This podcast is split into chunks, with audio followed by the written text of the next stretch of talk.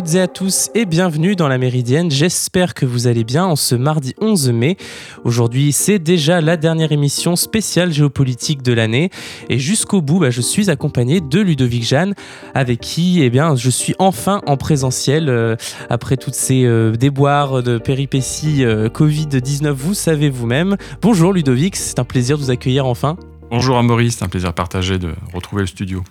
Et je rappelle à nos auditeurs que vous êtes géographe et enseignant à l'EM Normandie et que vous êtes spécialisé dans les questions de géopolitique. Alors après le bilan du mandat Donald Trump, qui était notre première émission spéciale, le Brexit, l'Afrique centrale et l'opération Barkhane de l'armée française, la Turquie, j'en passe, nous avons décidé pour cette dernière de traiter un sujet un peu plus transversal et qui est souvent en sous-texte hein, de toutes les thématiques précédentes. Nous allons parler de la souveraineté. Alors c'est un sujet qui peut paraître un peu théorique, mais pourtant c'est un sujet qui ne cesse d'être implicitement au cœur de l'actualité. Vous avez des exemples, Ludovic Jeanne? Oui, d'abord, il y a des exemples extrêmement récents. Euh, tous nos auditeurs ont soit vu à la télévision, soit entendu euh, sur les ondes de, leur radio euh, ce qui s'est passé ces derniers jours, ces, ces, 48 dernières heures autour de Jersey, entre les Britanniques et les Français. alors évidemment, on sait que ces événements ont un caractère circonstanciel, lié aux négociations au Brexit, lié aux élections. Euh, qui sont euh, qui, concernent donc nos amis britanniques, mais euh, mais on voit bien aussi comment cette question de la souveraineté a été instrumentalisée depuis le début et comment elle l'est toujours actuellement dans les débats politiques britanniques avec des concrétisations voilà visibles. Bon, on est bien conscient que personne n'allait tirer sur personne. Mais enfin, c'est quand même des, des, démonstrations de, de, force qui laissent un petit peu pantois arriver au XXIe siècle. Euh, et, la question de la pêche, c'est une question de, souveraineté. La, capacité à accéder à des ressources, euh, c'est évidemment euh, une question de, souveraineté. bon, et puis nos auditeurs, évidemment, suivent l'actualité et la vie politique de notre pays. Ça fait des années, et même maintenant plusieurs décennies, que la souveraineté et les idéologies qui l'accompagnent, qu'on appelle le souverainisme, accompagne le débat politique, euh, notamment au niveau national. Oui, donc on, en reparlera euh, justement de cette on dire peut-être difficulté à avoir un débat autour de la souveraineté et, mhm. des souverainismes. Juste avant d'entrer dans le vif du sujet, je vous propose un petit billet pour vous présenter l'histoire du concept de souveraineté. Alors souveraineté, souveraineté, on entend euh, beaucoup ce mot, hein, mais sait-on vraiment ce qu'il veut dire? La souveraineté est au cœur de presque toutes les problématiques géopolitiques, et ce n'est pas une notion euh, nouvelle, au contraire, il s'agit d'une notion fondamentale dans l'essor des sociétés humaines, et on la retrouve dès l'Antiquité grecque chez un certain Aristote dans sa politique. Mais c'est la conception d'un Français au XVIe siècle qui représente l'origine claire de notre vision de la souveraineté. Jean Baudin, juriste et philosophe français, publie en 1576 une des premières publications savantes, hein, publiées en français d'ailleurs. Il publie Les six livres de la République. En s'inspirant largement de la politique d'Aristote, il dit que dans une république, la souveraineté représente l'autorité absolue. Celle-ci dépasse même la personne du monarque, c'est-à-dire du décideur. Le souverain n'est pas le fondement de la souveraineté, il en est uniquement l'incarnation temporaire. Jean Baudin s'inscrit donc dans un contexte de réinterprétation du droit latin au moment de formuler son concept de souveraineté, et cette interprétation prépare déjà l'émergence des logiques des États modernes. En soi, le terme de souveraineté est un concept qui va comme un gant à la période où ce dernier a été créé, c'est-à-dire la Renaissance, L'autorité suprême que représente la souveraineté ne se lie plus forcément dans le pouvoir militaire comme c'était le cas dans les législations romaines. Désormais, cette souveraineté, ce pouvoir qui ne dépend de personne d'autre, émane d'une représentation rationnelle du pouvoir étatique qui s'incarne dans une volonté unique et unitaire, celle du monarque. Baudin donne ainsi cette définition de la souveraineté. La souveraineté est la puissance absolue et perpétuelle d'une république, c'est-à-dire la plus grande puissance de commander, et elle n'est limitée ni en puissance ni en charge à un certain temps. Alors euh, bien sûr, entendez dans République plutôt un État ou un gouvernement, car euh, ce qu'on entend hein, par République de nos jours hein, n'était pas vraiment d'actualité à l'époque, vous vous en doutez. D'ailleurs, pour Jean Baudin, la meilleure façon d'incarner cette souveraineté continue qui transcende les existences des monarques, eh ben, c'était via des dynasties héréditaires qui se passaient, idéalement le pouvoir de père en fils en France. Et à partir de Jean Baudin, la notion de souveraineté sera même réutilisée Rousseau parle dans Du contrat social deux siècles plus tard de souveraineté populaire en introduisant le concept de volonté générale. Il fait glisser la cible de l'incarnation de la souveraineté du monarque vers le peuple. Et au moment de la Révolution française, l'abbé Seyès théorisera ensuite ce qu'il appelle la souveraineté nationale, avec en vue, dans ce contexte si particulier, la mise en place d'un gouvernement représentatif. Alors il est commun d'entendre dans les différentes études historiques que c'est au moment du traité de Westphalie signé le 24 octobre de 1648 que, se sont fondées les bases des relations internationales modernes et ces relations ont pour fondement la souveraineté politique, territoriale et juridique de chaque État. Comme vous le voyez, la notion de souveraineté ne date pas d'hier, mais elle date bien d'un monde qui n'a plus grand chose à voir avec celui que nous connaissons aujourd'hui. Et bien ça, on s'en est rendu compte assez vite, dès la fin du 19e siècle même, car euh, Ernest Renan dira euh, lors d'une conférence donnée à la Sorbonne le 11 mars 1882 que les nations ne sont pas quelque chose d'éternel, elles ont commencé, elles finiront, la Confédération européenne probablement les remplacera, mais telle n'est pas la loi du siècle où nous vivons. Renan prédit ici notamment les bouleversements des souverainetés sur une planète qui se mondialise. L'exemple le plus édifiant de cette mutation du concept de souveraineté réside dans l'Union européenne que nous connaissons aujourd'hui. On parle même de crise de la souveraineté ces derniers temps, et c'est d'ailleurs ce dont on parle beaucoup dans certains médias, à grand renfort de spectaculaire, voire de catastrophisme. Mais cela, on en parlera juste après avec Ludovic Jeanne dans cette émission. Alors voilà pour euh, ce retour historique. Euh, Ludovic Jeanne, est-ce que vous pouvez vous nous donner euh, aujourd'hui votre définition de la souveraineté au XXIe siècle aux personnes à qui ce concept peut échapper? Est-ce que c'est une volonté de montrer son pouvoir ou bien c'est bien plus compliqué que cela? Alors, oui, évidemment, c'est plus compliqué que ça. On, aime bien simplifier la réalité, mais elle, la réalité, elle, elle aime bien rester complexe. Et elle a tendance à se complexifier considérablement à notre époque. Euh, j'ai dit qu'effectivement, il y avait différents types de souverainisme, donc j'ai mis un pluriel, mais en fait, le terme souveraineté, si on en fait un concept, on s'en sert pour analyser des, comportements, des situations contemporaines, euh, c'est un concept qui appelle différentes définitions. Pourquoi? Euh, Parce que comme beaucoup d'autres concepts, la manière dont le politiste, la manière dont le, juriste, la manière dont le géographe, euh, proposant une analyse de, géopolitique, va définir la souveraineté, va dépendre justement de son point de vue scientifique particulier. Bon. Donc il ne faut pas s'attendre à avoir une définition euh, unique, universelle et définitive de, la souveraineté. Un philosophe va avoir une définition, un, philosophe économiste aussi, absolument, en aura une autre. Et voilà. absolument. Donc euh, et ça, ça n'a rien de particulier. Je veux dire, tout, tout concept, euh, il est lié et contextualisé par un, travail scientifique et, euh, et le même concept, dans le sens le même mot, d'un champ scientifique à l'autre, aura des définitions qui soit subiront des nuances, soit carrément auront des, différences très importantes. Bon. On peut néanmoins proposer une, définition à grands traits qui permet quand même de, débroussailler un petit peu le terrain de la réflexion pour nos auditeurs.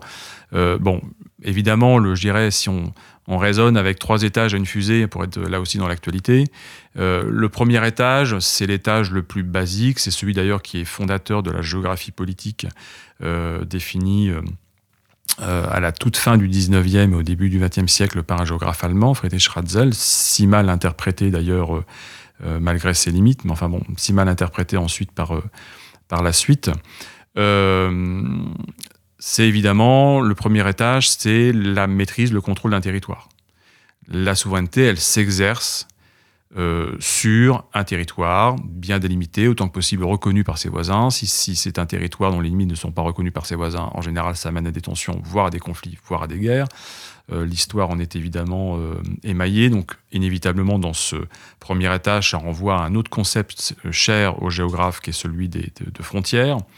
Euh, et évidemment, euh, cette souveraineté, elle va s'exercer sur les ressources et sur les habitants euh, qui résident habituellement sur ce, sur ce territoire, qu'ils soient ressortissants ou pas. Premier étage. Deuxième étage, on peut définir la souveraineté comme étant la volonté effective, c'est-à-dire qu'on peut constater des dirigeants politiques qui sont à la tête de l'État de protéger les intérêts, de, de, préserver euh, la prospérité, euh, la santé, la sécurité, euh, tout ce qu'on voudra de, la, de leur population et, donc de leurs citoyens pour dans un régime démocratique. Et puis peut-être le troisième étage de la souveraineté, c'est évidemment la, capacité à, le pouvoir à. Donc évidemment, euh, ça suppose, on, peut difficilement imaginer l'exercice de souveraineté euh, sans les moyens militaires qui assurent au minimum la défense du territoire national. mais aujourd'hui, et en particulier, alors c'est pas totalement nouveau, même si la question subit des, mutations, des évolutions.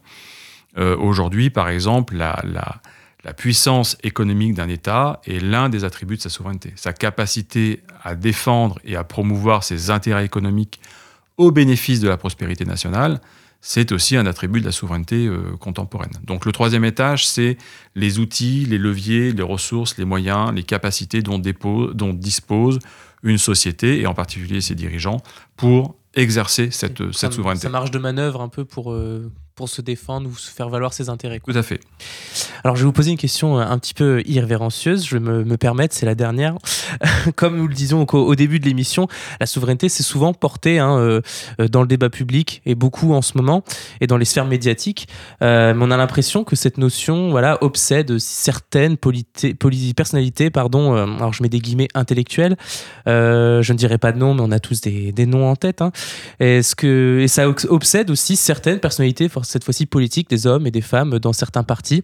Alors d'où ma question un peu révérencieuse, la souveraineté, c'est pas surtout une valeur de droite? Alors justement, ça dépend sur quel terrain on se, place. Euh, c'est pour ça que je faisais le distinguo au début de notre émission entre souveraineté et souverainisme déjà. Euh, la souveraineté, c'est une question qui peut être examinée, comme on l'a dit, par des philosophes, des juristes, des géographes, etc. Euh, et qui correspond à euh, un aspect majeur de, du fonctionnement des États et de leurs relations euh, entre eux. Bon. les souverainismes, comme tous les ismes, enfin presque tous, renvoient à une idéologie, c'est-à-dire à une, manière, à une conception de la manière dont il faut exercer la souveraineté, et donc ça renvoie effectivement au champ des valeurs. Et donc là, on est dans le débat, dans le débat, dans le débat politique. donc comment dire, le fait qu'on soit dans le débat politique euh, et le fait que le mot souverainisme ou souveraineté soit très utilisé euh, par euh, différents partis, en particulier des partis de, droite pour les, dernières décennies, ça ne veut pas dire que le concept de souveraineté est un concept de droite. Les concepts ne sont pas, sont pas des concepts de droite ou de gauche, ce sont des concepts qui sont construits par les chercheurs pour mener leur leur recherche, mais le mot, lui, il est utilisé dans la vie sociale, dans le débat public, dans le débat euh, politique. Euh, et, bien souvent, on l'a vu par le passé, bien souvent dans le débat public et dans le débat politique, euh, même quand il tourne court, on va dire, en termes de, qualité et de fond, les partis ont toujours tort d'abandonner un mot au camp, adverse, adverse au sens du débat démocratique et contradictoire. Parce que c'est pas parce que le Front National ou les Républicains aujourd'hui, euh, le Parti des Républicains, peut avoir une certaine définition du souverainisme euh, que euh, la gauche de gouvernement ou d'autres gauches ne pourraient pas avoir leur définition du souverainisme, sauf les extrêmes gauches qui, elles, sont internationalistes. Mais pour le coup, elles ont une position claire du point de vue idéologique par rapport à la question de la, souveraineté et du souverainisme. Donc, euh, donc c'est pas euh, en tant que valeur, si on, définit la souveraineté ou le souverainisme comme une valeur, oui, sans doute c'est une valeur qui est beaucoup plus agitée euh, dans le débat public et mobilisée dans le débat public par les partis de droite. Mais ça ne veut pas dire que les partis de gauche n'ont rien à dire sur les questions de, souveraineté.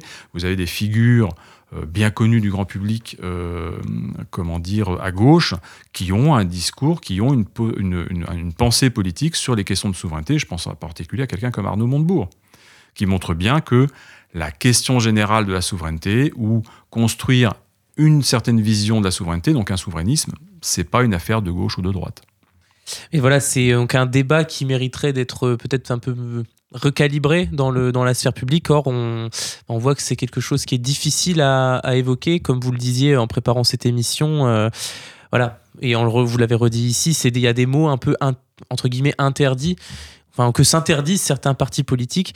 Et il y a aussi euh, peut-être euh, autre chose. Aujourd'hui, on est dans une, une, période où ça devient en général difficile de débattre, hein, paradoxalement, alors qu'on a plus de moyens de communication on a du mal à débattre sereinement. Est-ce que, est-ce que voilà, est-ce que est-ce qu'on pourrait, on pourrait penser aussi que voilà, les GAFAM jouent un rôle, euh, alors oui ou non conscient et oui ou non stratégique euh, dans les débats ou le non-débat, on va dire, euh, sur la souveraineté des États? Alors, avant de répondre à, votre question, je, vais revenir sur votre, préalable. sur la difficulté à débattre aujourd'hui sur les questions de souveraineté nationale, comme sur d'autres sujets, il y, a différentes raisons à ça. Euh, d'abord, il y a une, logique qui est ancienne maintenant. Hein. Euh, elle a au moins 20 ans et sans doute même plus, euh, où en fait on, élimine toute forme de nuance dans le débat public. Sur cette question du souverainisme, des souverainismes ou de la souveraineté comme sur d'autres questions. Donc forcément, à partir du moment où on veut imposer des visions simples d'un réel qui est complexe, forcément ça fonctionne pas très bien. Euh, et ça mène à des, impasses totales, bon, en particulier les débats euh, qui ont lieu au moment des périodes électorales. On on va entrer de plein pied, là on est déjà de plein pied dans une nouvelle période électorale et ça va s'enchaîner pendant, pendant l'année qui est devant nous, là, jusqu'à l'année prochaine, jusqu'à la présidentielle puis législative l'année prochaine. Euh, bon, ça c'est vraiment un des problèmes fondamentaux. Il faudrait, mais je pense que c'est un vœu pieux, malheureusement. Il faudrait que les femmes et les hommes politiques de notre pays, il faudrait aussi que les citoyens acceptent la nuance, la nuance qui est liée à la compréhension d'un monde qui est complexe, qu'on le veuille ou non. Euh, donc voilà, je voulais revenir là-dessus. Et c'est vrai que le mot de souveraineté ou un autre mot qui est souvent associé, le mot de nation. Euh, vous disiez tout à l'heure, euh, on, identifie souvent ces mots comme étant liés à des valeurs de droite. Mais je rappelle que la nation, c'est d'abord un concept qui s'impose dans le vocabulaire politique et dans la philosophie politique en France avec la Révolution française. Que l'affirmation de la souveraineté de la France en tant qu'État euh, moderne, euh, elle est intimement liée aux guerres révolutionnaires. Bon, donc, donc évidemment, il faut revisiter tout ça. Alors j'en viens aux GAFAM et la question de la souveraineté. C'est vrai que les GAFAM interpellent beaucoup parce que euh, on souligne euh, à, l'envie dans nos, dans, nos, dans nos médias le fait qu'ils ont euh, des capacités financières supérieures à la majorité des États membres de la communauté internationale, égales ou rivalisant avec même le, budget de, de, certains États développés, qu'ils ont la capacité à travers les compétences qu'ils ont su réunir et articuler, à s'émanciper euh, des, règles nationales, euh, voire des règles régionales dans, un cadre, par exemple, comme l'Union européenne, dont on reparlera sans doute tout à l'heure.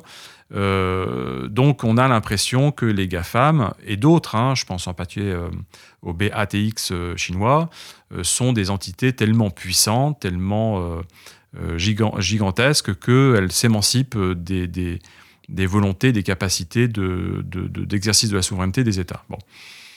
Moi, je pense qu'il y a une part de vérité là-dedans. Indiscutablement, euh, la puissance euh, à tout point de vue, et pas seulement financière des GAFAM, met en cause, met en question la souveraineté effective euh, de, beaucoup d'États, y compris des États européens, y compris d'ailleurs de l'Union européenne. Mais en même temps, il y a beaucoup de fantasmes aussi autour de ça. D'abord, il faut se rappeler que les GAFAM, ce sont, dans l'histoire euh, économique et politique du monde et de, l'Occident en, particulier, ce sont des entreprises récentes qui ont 20, 25, 30 ans. Euh, il faut rappeler aussi qu'elles correspondent à un changement économique et technologique qui lui-même, euh, enfin, elles, elles, en sont, je dirais, la partie émergée, qui lui-même est extrêmement récent dans l'histoire de nos sociétés. Donc le fait que les États paraissent un peu débordés par cette nouvelle donne, ça n'a rien de très très étonnant. C'est quelque chose qui est déjà arrivé par le passé lors d'autres révolutions euh, technologiques. Je ne pense pas que par exemple au moment de l'irruption de l'imprimerie, les États de l'époque étaient beaucoup plus préparés aux conséquences de, de, la diffusion de l'imprimerie. Bon. Euh, je prends cet exemple-là, puisque l'imprimerie a permis de, diffuser massivement du contenu textuel, ce qui est exactement euh, l'une des définitions qu'on peut donner de l'Internet. Euh, donc, euh, c'est pour ça que je, pense qu'il y a beaucoup de fantasmes autour des GAFAM, c'est-à-dire que, que les États soient pour l'instant relativement débordés, oui, mais on voit déjà des signes euh, un peu partout dans le monde de volonté résolue de la part d'hommes et, parfois de femmes d'État de réaffirmer la souveraineté et, de contraindre les, GAFAM et la GAFAM ou d'autres grandes firmes multinationales euh, Vous comment... disiez en Chine, euh, l'équivalent des GAFAM chinois, voilà, la Chine ne s'empêche pas de, voilà, de leur baisser. Tout à fait. On a observé ça euh, en Russie, on a observé ça euh, en Chine, on l'a observé également en Australie, on l'a observé aussi en Europe. nos auditeurs ne sont pas forcément des spécialistes comme moi, je ne le suis pas, du RGPD. Mais le RGPD, c'est quand même une affirmation du contrôle politique légitime, d'un contrôle politique légitime sur nos données. Et nos données, bah, c'est le carburant des GAFAM. Euh, c'est le, pétrole sur lequel repose le modèle économique des, GAFAM. Donc on voit bien que, et, euh, depuis euh, l'élection de, Biden, je, vous rappelle qu'il y a une, analyse qui est en cours, qui, on, pourrait voir des procédures antitrust apparaître aux États-Unis pendant la présidence Biden. Donc on voit bien que les États sont en train de mieux en mieux de prendre leurs dispositions pour, euh, on va dire, rétablir l'équilibre et rétablir le rapport de force avec des entités économiques euh, comme les GAFAM. Fin de la récré, quoi, un petit peu. oui, on peut, on peut résumer les choses, les choses comme ça. Et, au demeurant, c'est nécessaire parce que plus, alors en particulier en Occident, dans les démocraties occidentales, plus nos concitoyens auront le sentiment que des entités comme les GAFAM dictent la loi et font ce qu'ils veulent, plus ça continuera, ce qu'il faut évidemment absolument stopper le plus vite possible, plus ça continuera le discrédit de la puissance publique et du pouvoir politique. Et, ça, évidemment, euh, c'est catastrophique justement en termes d'exercice de la souveraineté. Il ne peut pas y avoir de souveraineté sans pouvoir politique légitime et reconnu comme tel par une majorité de, citoyens. Ce qui est un des problèmes d'ailleurs et une des faiblesses et une des questions liées à la souveraineté dans nos États. Et donc, euh, pour peut-être euh, faire un saut de puce euh, en, partant de ce sujet-là, oui, le succès de ces GAFAM n'aurait pas eu lieu s'il n'y avait pas eu aussi la mondialisation. C'est aussi, on va dire, le cours, on va dire la base aussi de leur, de leur succès et de, du pouvoir qu'ils ont pris. Et justement, cette notion de souveraineté, bon, qui est peut-être est un vieux sujet, hein, ça a été défini il y a très longtemps, voilà, est à l'épreuve aussi voilà, de ce nouveau monde, de ce 21e siècle euh, voilà, mondialisé. Euh, est-ce que voilà, le, regard porté aujourd'hui euh, sur la souveraineté à l'heure de la mondialisation change? Est-ce que vous êtes d'accord avec ça? Et pourquoi ce regard a changé, Ludovic Jeanne Alors effectivement, l'époque que nous, que nous vivons, alors enfin, questionne d'une part les concepts de souveraineté et les visions politiques qu'on peut en avoir. Euh, bon, moi je parle plutôt de globalisation euh, parce que ça permet de rappeler que la, globalisation, la période dans laquelle, historique dans laquelle nous sommes, c'est un nouvel épisode, un processus beaucoup plus ancien que j'appelle moi mondialisation et que, euh, sans grande originalité, je, fais démarrer à la fin du XVe siècle avec ce qu'on a appelé les grandes découvertes et puis ensuite les différentes aventures et constructions coloniales et bon. Ce processus de mondialisation, fondamentalement, c'est quoi? C'est mettre en relation de manière de plus en plus étroite, de plus en plus intense, de plus en plus fréquente toutes les parties du monde entre elles, les mettre en relation. La globalisation, qui pour moi débute là aussi sans grande originalité avec la fin de, l'URSS, la fin de la guerre froide, euh, l'émergence et l'affirmation, euh, comment dire, euh, de, l'internet et de toutes les technologies qui l'accompagnent, avec sa mise à disposition de, comment dire de nos, citoyens hein, en tant qu'usagers, c'est un énorme coup d'accélérateur sur ce processus de mondialisation multiséculaire. Donc ce coup d'accélérateur, il ne remet pas fondamentalement en cause le, fond du mécanisme, qui est, le même, sauf qu'il l'intensifie brusquement. Euh, et là, pour le coup, ça, effectivement, vient interagir directement avec cette question des souverainetés, de la souveraineté, de l'exercice de la souveraineté parce que plus les entités politiques que sont les États, leurs sociétés, leur économie, la culture ou les cultures dont, sont porteuses les sociétés humaines euh, à l'intérieur de ces États, plus ils sont en interaction, plus un, grand nombre de problèmes se, posent. Alors, il y a un exemple euh, très tentant, parce que vraiment simple et, pertinent à, prendre pour montrer cette interdépendance, c'est évidemment la question climatique. Euh, et on le voit bien dans, tout un tas de sujets qui ont émaillé l'actualité ces dernières années, ces derniers mois, euh, ce que les uns ou les autres font ou ne font pas aura des conséquences, ou on considère que ça aura des conséquences pour les autres. il y a un exemple qui est passé un peu inaperçu, partiellement inaperçu dans, dans la presse, c'est les tentatives et les recherches actuellement en cours en Chine pour maîtriser la météorologie à des fins de production agricole. Bon. On peut considérer, moi je ne suis pas climatologue, mais on peut considérer que dans un contexte de dérèglement climatique, l'idée de manipuler la météorologie, c'est quand même a priori une idée qui, peut paraître inquiétante et, et, interrogée. Bon. Donc, pourquoi? Parce que parce qu'on se dit, ben, le dérèglement climatique est un phénomène global dans le sens planétaire, systémique, et donc ce qui se passe à un endroit, ce qui est fait à un endroit, peut avoir des conséquences ailleurs. Autrement dit, ce que font les Chinois ou ce qu'ils feront, ou ce qu'ils tentent de faire euh, sur un plan météorologique local, si ça s'installe dans le temps, si ça a des effets massifs sur les masses d'air euh, au-dessus de leur territoire, on peut imaginer que ça va quand même avoir des conséquences sur au moins les États limitrophes et, peut-être même à terme ailleurs. Bon.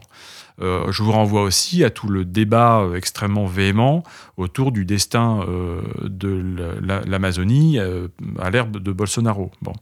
Donc, on voit bien qu'à l'ère de la globalisation, on arrive à des niveaux d'interdépendance, d'imbrication, qu'a encore euh, souligné de manière caricaturale la crise de la Covid-19, euh, qui font que, euh, oui, les questions de souveraineté sont, directement... enfin, la question de la souveraineté est directement touchée. Euh, la communauté internationale peut se tourner vers un État en disant bah, vous jouez pas le jeu ou vous représentez une menace par rapport à l'évolution euh, du, climat parce que vous ne jouez pas le jeu de ce qu'il faut faire, des mesures qu'il faut prendre, etc. Je vous renvoie à la période, à la période Trump. Euh, si on garde l'exemple de la Covid-19, je vous renvoie à tout le débat assez, assez moi qui m'a euh, comment dire, euh, beaucoup surpris. Euh, enfin non, en fait, ça m'a pas surpris, mais je, interpellé, interpellé, voilà, tout à fait, autour des masques. C'est-à-dire qu'on voit bien que les théories selon lesquelles ah, ben, les Chinois produisent des masques pas chers aux normes européennes, donc il n'y a pas de problème, ben si, il y a un problème.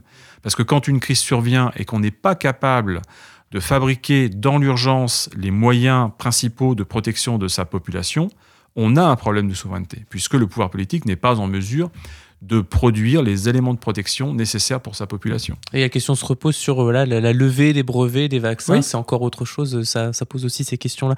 J'aurais aimé aussi, euh, on en parlait en préparant l'émission, euh, peut-être se, faire un petit, petit point sur l'exemple de la laïcité en France. Donc c'est vraiment un, sujet voilà, de, qui touche notre pays. En quoi le sujet de la laïcité illustre-t-il ce, bah, cette nouvelle dimension de la souveraineté pendant en ce contexte de globalisation? Oui, la souveraineté. La, question de la laïcité, elle est intéressante. Euh, ça paraît un peu étrange, peut-être à.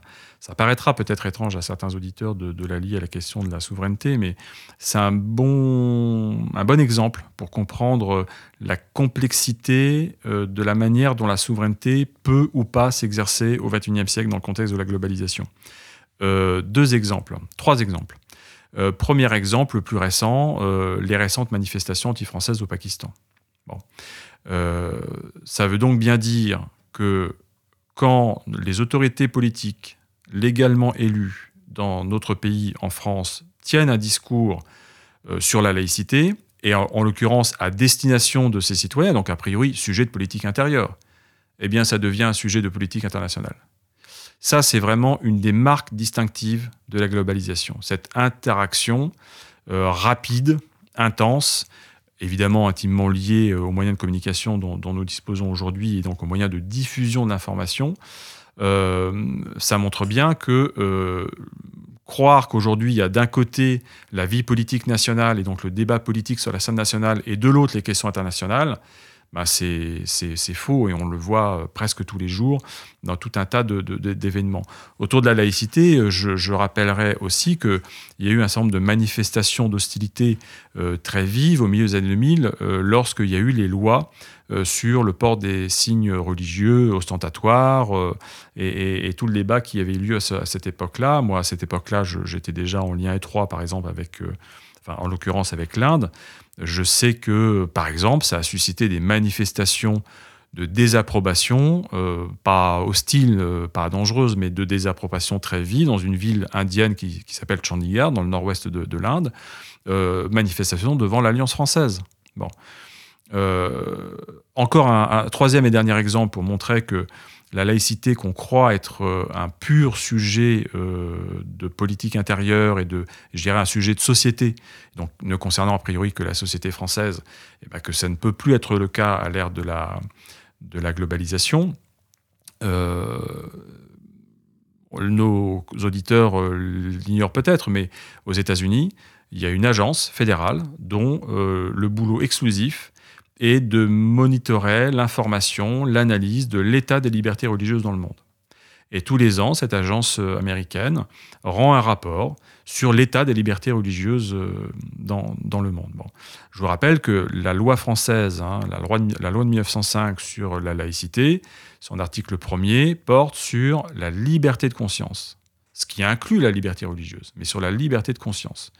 Euh, ça l'inclut, mais ça ne s'y réduit pas. C'est le droit de croire ou de ne pas croire, c'est le droit d'avoir une, religion, une croyance et d'en changer, ou de plus, ne plus en voir, etc. Bon.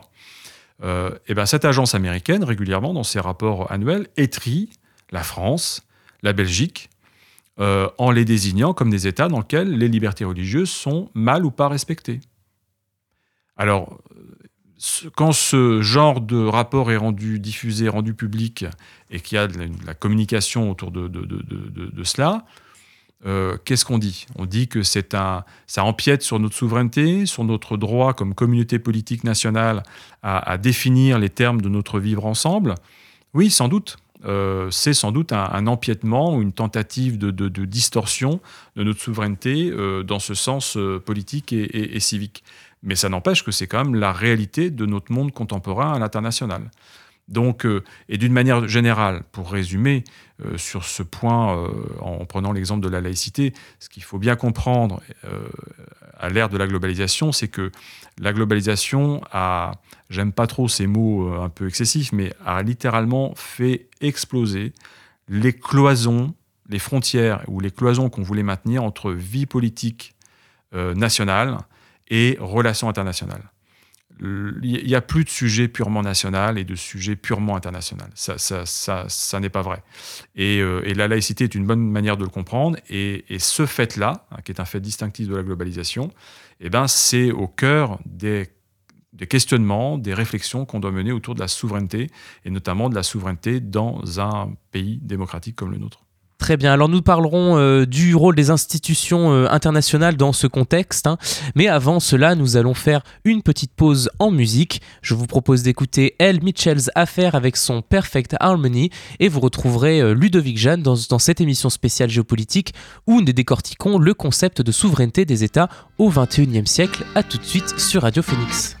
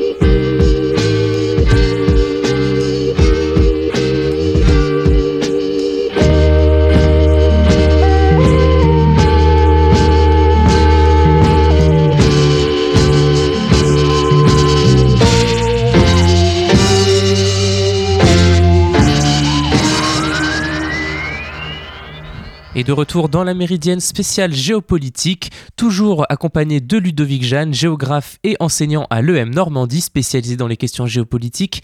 Le thème de cette dernière spéciale de l'année, c'est la souveraineté des États au XXIe siècle.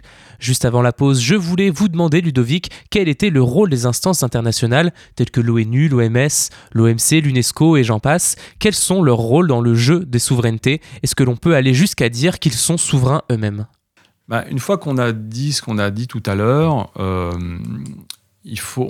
pour simplifier, on pourrait dire qu'il faut se détourner d'une vision absolue de la souveraineté et accepter que la souveraineté, elle est, et en fait, elle a toujours été relative.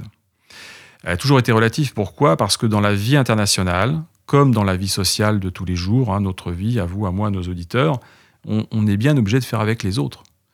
Et si on ne veut pas faire avec les autres, ben, c'est la guerre. Donc ça veut dire que si on veut une communauté internationale des États qui soit la plus stable possible, la plus pacifique possible, la moins inique possible, il faut bien d'une manière ou d'une autre négocier avec les autres et donc négocier avec leurs intérêts, leur vision du monde, leur vision de la communauté internationale. Donc pour moi, les instances internationales, l'ONU, euh, l'OMS euh, en ce moment, euh, l'OMC, l'UNESCO, enfin toute, toute une kyrielle d'instances internationales, elles ont un rôle absolument majeur à jouer. Pourquoi? Parce que à, l'ère de la globalisation, on voit bien que d'un côté, il y a une tension visant à réaffirmer des souverainetés nationales, et certains États ont des niveaux de puissance euh, suffisants pour, euh, pour l'affirmer de manière euh, très ferme, si je puis dire. mais le problème, c'est que s'il n'y a pas de lieu de dialogue et s'il n'y a pas de lieu de négociation pour mettre des limites à cette volonté d'affirmation des souverainetés nationales et, donc d'affirmation aussi des, et de défense des intérêts nationaux, bah, d'une manière ou d'une autre, on va vers un monde marqué vers, vers, par, la, par la guerre et l'affrontement. Bon, ce qui, ce qui est probablement une bonne chose pour personne et pas une chose souhaitable. Donc, il faut bien des lieux euh, de discussion de manière à négocier ce qu'on abandonne d'une manière négociée, limitée et éventuellement temporaire de souveraineté, de manière à coopérer avec les autres. Voilà. Et le cas échéant, d'ailleurs, euh, à, faire quelque chose d'encore plus étroit, c'est-à-dire à s'allier euh, à, d'autres. Et c'est là où vraiment les instances internationales, pour autant qu'on en préserve le caractère multilatéral, ont un rôle essentiel à jouer. Euh, un rôle d'autant plus essentiel qu'il était particulièrement malmené sur la dernière décennie. Euh, il y a beaucoup d'unilatéralisme, justement, qui s'est euh, affirmé dans les relations internationales. Les Américains y sont pour beaucoup. La période Trump n'a pas vraiment euh, amélioré les choses, mais, euh, on ne peut pas non plus rejeter, entre une faute euh, entière sur les, sur les Américains, même s'ils ont joué un rôle important dans le fait que d'autres États se soient engagés dans des actions et dans des prises de position politiques sur la scène internationale qui ont un caractère assez unilatéral dans l'affirmation de leur, de leur souveraineté. Je pense évidemment aux Chinois, je pense évidemment euh, aux, Russes, mais on pourrait parler aussi des Iraniens et de, et de quelques autres. Donc, euh, donc une, souveraineté euh, à l'ère de la globalisation, c'est forcément une souveraineté relative, c'est forcément une souveraineté négociée avec les autres. C'est pas parler de souveraineté relative, c'est pas une preuve de faiblesse, c'est pas un aveu de faiblesse plus exactement. Euh, c'est juste tenir compte de la réalité. La réalité, c'est que le monde est pluriel, qu'il euh, y a des tas d'autres États, que ces États ont la volonté parfois et la capacité de défendre leurs, intérêts, que ça peut nous nuire et que, et que donc la solution, c'est de négocier de la manière la plus intelligente et pacifique avec eux. Donc on n'est pas voilà dans l'ONU, c'est plutôt le, le, lieu où vont se rencontrer euh, différentes visions de la souveraineté et essayer de voilà de comment dire de euh, j'ai pas le mot là, mais le, on va essayer voilà de bah, à la fois de faire une médiation entre les différentes souverainetés pour voilà avoir une souveraineté comme vous dites relative. Euh, c'est peut-être pas trop là. On là on a parlé de ça et là je voudrais parler d'une autre institution qui va peut-être nous prendre euh, quasiment le temps jusqu'à la fin de la de l'émission tellement le sujet est intéressant. Cette institution c'est bien sûr l'Union européenne. Donc là on n'est pas vraiment on n'est pas tout à fait dans quelque chose dans une institution qui mène au débat, c'est carrément une institution qui voudrait avoir une, souveraineté à une autre échelle. Si je, dis des bêtises, vous, vous m'arrêtez. Et c'est aussi, voilà, au sein de cette Union européenne, c'est un lieu où la souveraineté a été euh, beaucoup en débat, que ce soit dans un débat politique euh, public. Euh, voilà, le Royaume-Uni, par exemple, l'a quitté il n'y a pas si longtemps, hein, en partie pour retrouver sa souveraineté. C'était dans, dans l'argumentaire qu'on pouvait entendre. Et certains partis politiques français souhaitent également, et d'autres en Europe, hein, euh, retrouver une souveraineté et critiquent l'Union européenne sans pour autant menacer de la quitter, mais en tout cas euh, renégocier euh, cet engagement. retrouver, donc retrouver hein, cette souveraineté nationale, c'est au cœur du débat dans l'Union européenne. Qu'est-ce qu'ils veulent dire par là? Est-ce que l'Union européenne s'aborde les souverainetés? Alors, c'est dans la droite ligne de, la, la, précédente question que nous avons abordée. C'est-à-dire que hum, croire qu'il pourrait y avoir une espèce de souveraineté absolue dans laquelle euh, on affirme simplement les intérêts supérieurs de la nation ou du pays euh, euh, sans tenir compte des autres et des autres puissances, c'est évidemment totalement un leurre. Ça n'existe pas, ça n'a jamais existé, ça n'existera jamais. Si on veut préserver efficacement, si tant est qu'on en ait la, volonté et qu'on veut s'en donner la capacité, si on veut préserver les, intérêts au sens le plus large du terme de son pays, de, de, ses citoyens, euh, il faut d'une manière ou d'une autre négocier avec d'autres. Pas forcément avec les autres, mais avec d'autres. Pour s'allier, pour coopérer, euh, euh, pour, pour trouver des, points d'accord sur des sujets qui font, qui font conflit. L'exemple historique le, le, plus simple à comprendre, c'est une frontière si deux États sont pas d'accord autour de leurs frontières, il y a toujours le, risque d'un affrontement. Euh, donc l'idéal, c'est effectivement d'aboutir à un accord sur la fixation de la frontière, et là, du coup, les deux États peuvent, euh, peuvent avoir des relations euh, apaisées. En tout cas, cette question frontalière ne sera plus un, levier, un ferment de, dissension, voire d'affrontement. Bon. À partir du moment où les États européens, après la Seconde Guerre mondiale, et, pendant toute la période qui nous, qui nous sépare euh, donc de la signature du traité de Rome, ont décidé qu'ils avaient intérêt à se rapprocher, à coopérer notamment sur le plan économique, jusqu'à la signature du traité de Maastricht, jusqu'à la, mise en place de l'euro, etc. Évidemment, tout ça sont des abandons de souveraineté, c'est indiscutable. le fait qu'un État comme la France, mais c'est vrai de tous les autres États européens, abandonne l'exclusivité, qui est un des attributs de la souveraineté, l'exclusivité de frapper monnaie et de décider de sa politique monétaire, c'est évidemment un abandon de, souveraineté. Mais le problème, en fait, il n'est pas là. Le problème, un, il est dans le fait, est-ce que c'est négocié? Est-ce qu'on crée des institutions efficaces qui préservent vraiment au mieux les intérêts de toutes les populations et de tous les États, de toutes les économies qui composent euh, la zone euro et plus largement l'Union européenne dans ce, dans, dans, ce cas-là? Si la réponse est plutôt oui, d'un point de vue euh, pratique, alors c'est un bon choix. Euh, si on démontre que ça, ça au contraire, ça, c'est effectivement, objectivement nuisible aux uns et aux autres, alors ça veut dire que soit il y a un problème de choix politique, soit il y a un problème d'institution ou d'outils mis au point, etc. Bon. Le fond, le fond du problème, à mon avis, euh, en ce qui concerne l'Union européenne, il n'est pas dans le fait d'abandonner des éléments de souveraineté d'une manière, là aussi, encore une fois, que ce soit négocié, il faut que ce soit maîtrisé, il faut que ce soit délimité, il faut que ce soit bien défini. Euh, le vrai problème pour moi, c'est qu'on n'a pas choisi. C'est-à-dire qu'on on est dans une situation, on s'est mis dans une situation notamment parce qu'après Maastricht, on n'a pas engagé la construction d'une véritable Europe politique. Euh, on s'est mis dans une situation où on n'a plus vraiment une souveraineté large, euh, entière, on va dire, pas absolue, mais entière, des États membres, parce qu'ils ont effectivement concédé euh, des éléments de souveraineté à l'Union européenne et à ses institutions. Et en même temps, on n'a pas doté l'Union européenne de facteurs de souveraineté perdant-perdant un petit peu. Donc en, fait, on perd sur un tableau et on ne gagne pas véritablement, on ne construit pas plus exactement sur, sur l'autre. Le problème, c'est qu'il faut, il faut choisir.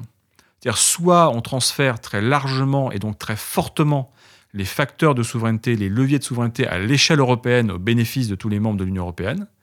Et dans ce cas-là, ça veut dire qu'il faut que les classes politiques nationales acceptent d'expliquer euh, en quoi et comment et selon quel processus ça peut être à, moyen et long terme tout à fait bénéfique pour euh, les populations des États membres, ou bien, ou bien on fait entre guillemets machine arrière, c'est-à-dire qu'on redéfinit l'européenne comme étant une, zone de coopération étroite entre des États souverains, euh, mais, peut-être en faisant euh, marche arrière sur un certain nombre d'attributs de souveraineté qui ont été transférés au niveau européen.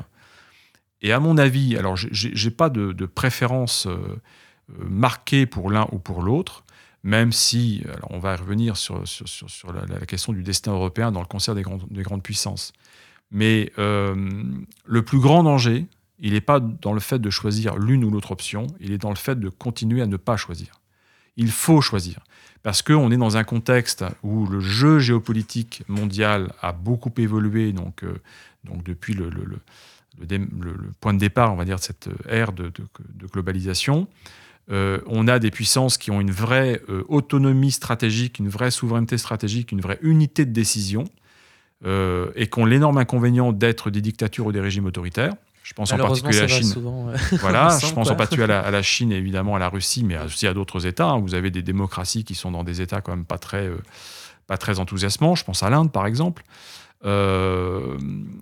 Donc en fait, le plus grand danger, il est de ne pas choisir. Face, face à ce contexte international, à ce contexte de la globalisation, le plus grand danger, il est de ne pas choisir. Il faut avoir un vrai débat.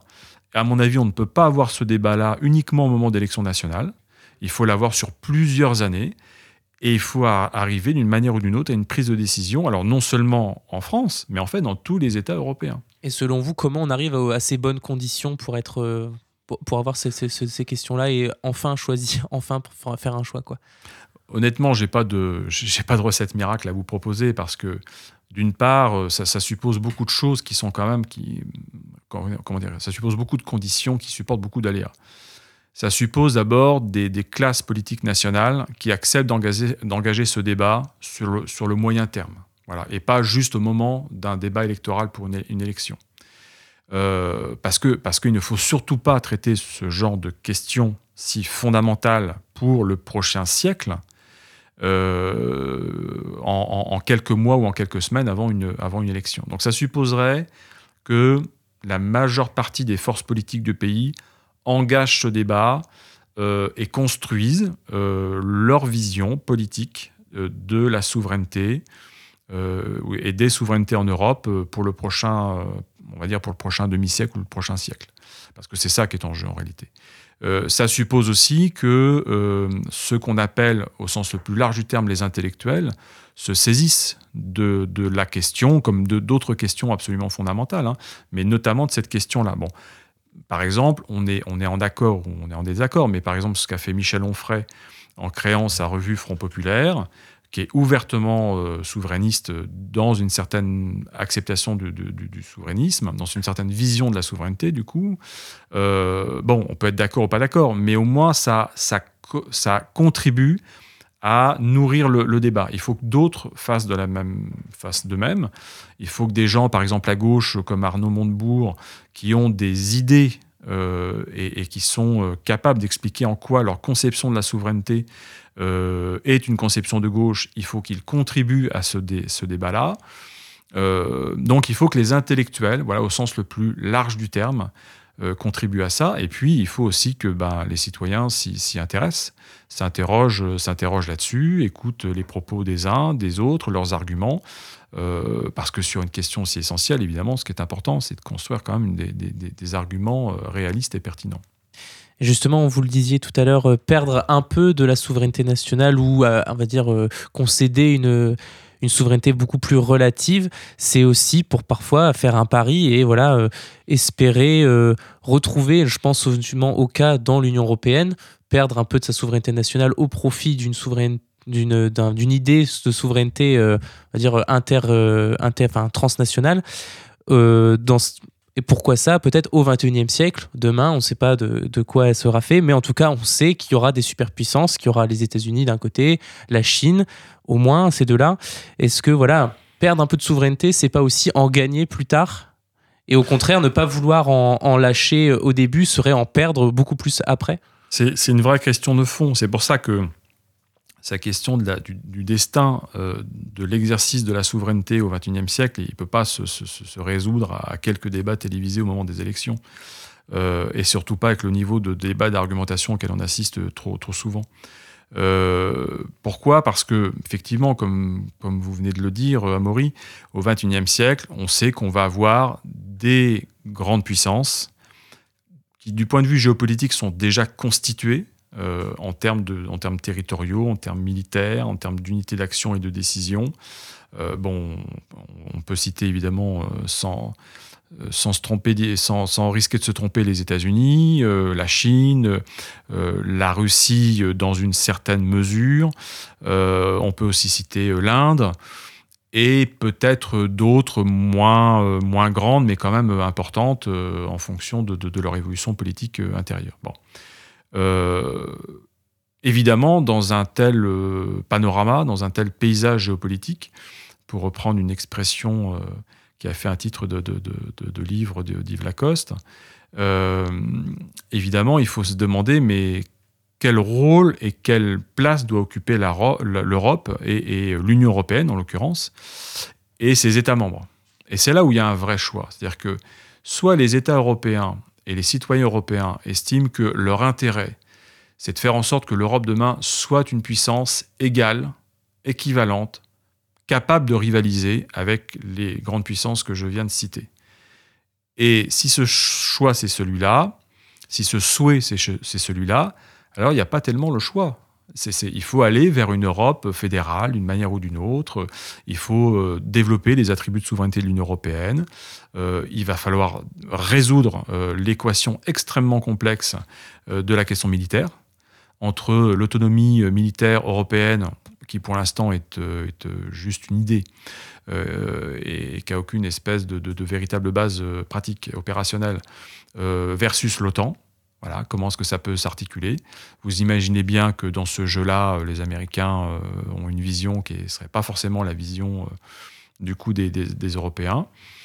bon, donc ça, c'est une direction. L'autre direction, c'est de dire, bah, aujourd'hui, nous, État, République française, nous, Allemands, etc., on n'a plus la capacité d'être une grande puissance, mais d'être des puissances moyennes, majeures, capables de défendre euh, la sécurité, la prospérité de, leur population et, de leurs citoyens.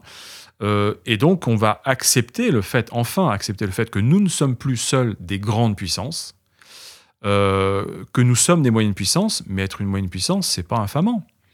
Il y a des tas, il y a plusieurs États qui sont de petite taille, qui ne seront jamais des grandes puissances, mais euh, qui sont des puissances locales ou régionales tout à fait significatives, qui sont tout à fait en mesure d'assurer leur sécurité, euh, leur prospérité et, leur vie politique euh, autonome et leur autonomie stratégique. On peut citer un exemple qui, peut venir à l'esprit de beaucoup de monde, qui est le cas d'Israël, qui est quand même structurellement dans un environnement plutôt hostile. Bon, est-ce que Israël, alors certes, Israël a tissé des liens de coopération et d'alliance évidemment avec les Américains, euh, depuis longtemps, comme tout le monde le sait. Mais ce n'est pas un État qui en soi prétend un jour devenir une grande puissance. Bon. Euh, on peut citer d'autres, États qui sont des, puissances tout à fait notables, par exemple le Japon. Le Japon est une puissance tout à fait euh, notable, essentiellement à travers un levier économique, mais pas seulement. Bon, ce ne sont pas des États qui prétendent à devenir ou, à, ou, à, redevenir pour le Japon, par exemple, une grande puissance. Est-ce que c'est infamant et est-ce que ça empêche leur pouvoir politique de défendre et d'assurer de, le, destin de, la communauté politique nationale? La réponse est non. Euh, alors on a peut-être des, difficultés particulières en Europe, je pense en particulier aux Français aux, Britanniques. C'est au cœur de beaucoup de débats, euh, là aussi, euh, très simplistes, autour de l'héritage euh, politique, euh, philosophique, euh, intellectuelle liée aux histoires coloniales à la fois des Français d'un côté et des Britanniques de l'autre. Bon, est-ce que ça pèse dans notre difficulté à imaginer notre futur? Peut-être. Mais, ça n'empêche que le point qui est important, c'est de dire que ce futur, il faut l'imaginer, il faut le décider, et on ne peut pas être tout à la fois. Soit nous serons une puissance moyenne, autonome, mais efficace, efficiente pour, pour assurer la prospérité et, et, le caractère républicain de nos institutions, etc. Soit nous deviendrons un élément majeur d'une Union européenne devenant une puissance, ce sera ou l'un ou l'autre, ce ne sera pas les deux, et l'essentiel c'est de choisir. Euh, justement, vous parliez donc euh, voilà, de cette place. Si on choisit, voilà, si l'Union européenne choisit de, de, rester une grande puissance, est-ce qu'elle doit, elle, pourrait, et c'est peut-être ça aussi la question qui se pose en ce moment, euh, passer par une entente avec la Russie? Est-ce qu'il il y a des, des gens, des hommes politiques qui, ou des penseurs hein, qui pensent cela, qui, pour garder cette puissance, cette influence enfin, face aux États-Unis, face à la Chine, est-ce que l'Union européenne va devoir euh, va pouvoir s'allier à la Russie? Alors, on peut amener deux éléments de réponse à, cette question-là. D'abord, euh, à l'ère de la globalisation, euh, l'idée de bloc qui a prédominé pendant la guerre froide est, je pense, une idée totalement obsolète.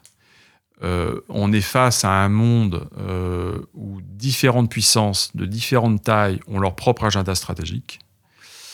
Et euh, croire qu'on peut être totalement l'ami des uns et totalement l'adversaire ou l'ennemi des autres, euh, ça ne correspond pas à la complexité des, des situations, qu'elles soient militaires, politiques, géopolitiques, économiques, etc. Bon. Encore une fois, on doit tenir compte des autres, on doit tenir compte de leur vision du monde, on doit tenir compte de leurs intérêts les plus fondamentaux, et on doit essayer de trouver, une, sans, sans renoncer justement, et ce qui suppose soi-même d'avoir aussi une vision de, ses propres intérêts et de ses propres finalités, il faut essayer au moins de trouver un terrain d'entente. Bon. Donc, si on prend le cas de la Russie, pour moi, encore une fois, l'alternative, c'est pas blanc ou noir. C'est pas dire ah il faut devenir les ennemis des Russes ou au contraire il faut devenir les ennemis, les ennemis des Russes. C'est pas ça le sujet. Le sujet, c'est comment est-ce qu'on fait aujourd'hui après les énormes loupés des 20 dernières années, parce qu'il y, y, a eu des, Enfin, je veux dire, l'histoire s'écrit, hein. donc il y a des fenêtres de tir. Il y a un moment où certaines négociations sont possibles, où certains rapprochements sont possibles. Ce moment passé, ben, c'est plus possible parce que les choses, les États, euh, leurs gouvernants ont pris euh, certaines voies, certaines, directions. Aujourd'hui, comment faire pour avoir des relations euh, plus paisibles avec la, Russie? Bon, j'ai pas forcément de réponse, mais c'est une question qu'il faut se poser. En tout cas, il faut peut-être arrêter de diaboliser, parce qu'il y, a aussi des courants comme ça, justement, vous disiez tout à l'heure, très polarisants, où voilà, ce, sont des, ce ne sont pas des. Je sais pas, Vladimir Poutine est un homme euh, horrible, euh, il ne faut pas euh, travailler avec lui. Il y a des voix comme ça. Est-ce que c'est pas aussi aller au-delà de ça qu'il faudrait faire? Oui, non, mais le problème, c'est que dans tout ça, c'est vrai pour les Russes, c'est vrai par exemple pour, les, pour le régime chinois, c'est qu'on confond deux choses. D'une manière parfois, je pense, un peu malhonnête intellectuellement. Euh, on confond le constat euh, objectivable de la nature du régime politique. Voilà. La Chine aujourd'hui est une dictature. Euh, la Russie est un régime autoritaire qui pourrait de, devenir ou redevenir une, dictature. Bon. on peut citer tout un tas de faits, d'événements. On ne va pas détailler ça ici, mais on, on, le pourrait. Bon. Ça, c'est un constat. Est-ce que ça veut dire que parce que leur régime et, ces régimes sont parfaitement antinomiques avec nos régimes démocratiques et nous, euh, notre forme républicaine de démocratie, est-ce que pour autant ils doivent devenir nos ennemis? Est-ce que pour autant on doit renoncer, refuser de discuter et de renoncer avec eux? La réponse est non. Je veux dire, on doit faire avec les autres. Nous n'avons pas le pouvoir, et c'est là d'ailleurs un des, dangers d'ailleurs des Américains, c'est qu'ils ont cru souvent avoir le pouvoir et, même la mission quasi divine euh, de transformer le monde et de faire évoluer des régimes politiques. Non, on peut reconnaître et avoir une, une affirmation politique claire de nos valeurs en disant nous désapprouvons tel ou tel régime et telle ou telle de ses actions, et en même temps discuter avec lui de manière à avoir les moins mauvaises relations possibles. Et nous devons discuter. Nous ne pouvons pas faire comme si la Russie ou la Chine n'existaient pas, et nous ne pouvons pas faire comme si nous pouvions changer, euh, nous, nous avions le pouvoir de changer euh, la nature du régime. Nous n'en avons pas le pouvoir. Donc il ne faut pas confondre les deux, choses. Alors certains diront peut-être c'est de la réelle politique, mais je ne crois pas que ce soit de la réelle politique. C'est juste euh, c'est d'ailleurs le deuxième, euh, ça me renvoie au deuxième élément de réponse, euh, la période, euh, comment dire, gaulienne. Bon. le général de Gaulle n'avait aucune espèce d'illusion sur la nature d'un nombre de régimes, à commencer par le régime chinois de Mao Tse-tung. Bon, ça l'a pas empêché de le reconnaître. Et ça l'a pas empêché de le reconnaître. Pourquoi? D'abord parce qu'il a bien compris que c'était un fait acquis, que le régime euh, d'Amao Tse-tung était un régime installé et que euh, prétendre que ce régime allait disparaître d'un coup de baguette magique ou que quelqu'un avait le pouvoir de le faire disparaître, bah, que c'était de la naïveté, que c'était c'est pas ça qui, qui arriverait. Donc il fallait entretenir des relations diplomatiques avec ce, cet État. Euh, et, et l'autre élément tout à fait décisif, c'était avoir des relations avec tout le monde et avoir éventuellement des coopérations limitées en termes d'objectifs et en termes de temps avec d'autres États, y compris parfois des États euh, peu, recommandables, euh, ou dont, on condamne ouvertement certaines de leurs décisions, bah, c'est aussi une manière d'avoir une autonomie stratégique. Et c'est cette autonomie, ce qu'on a appelé à l'époque l'indépendance de la France, ce qui était quand même beaucoup dire. Euh, mais en tout cas, aujourd'hui, on pourrait parler d'une manière un peu plus objective d'autonomie stratégique. Ben, ça suppose d'avoir une vraie politique définie.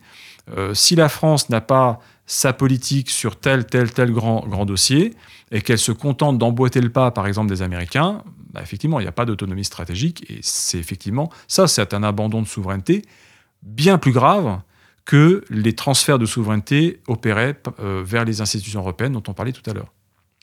Merci beaucoup. On va conclure ici, à moins que vous ayez euh, un autre, euh, un autre sujet qui vous tient à cœur.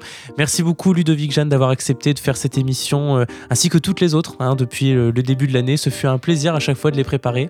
Avec plaisir. Merci à Radio Phoenix, à vous et à votre prédécesseur, eux, de m'avoir accueilli.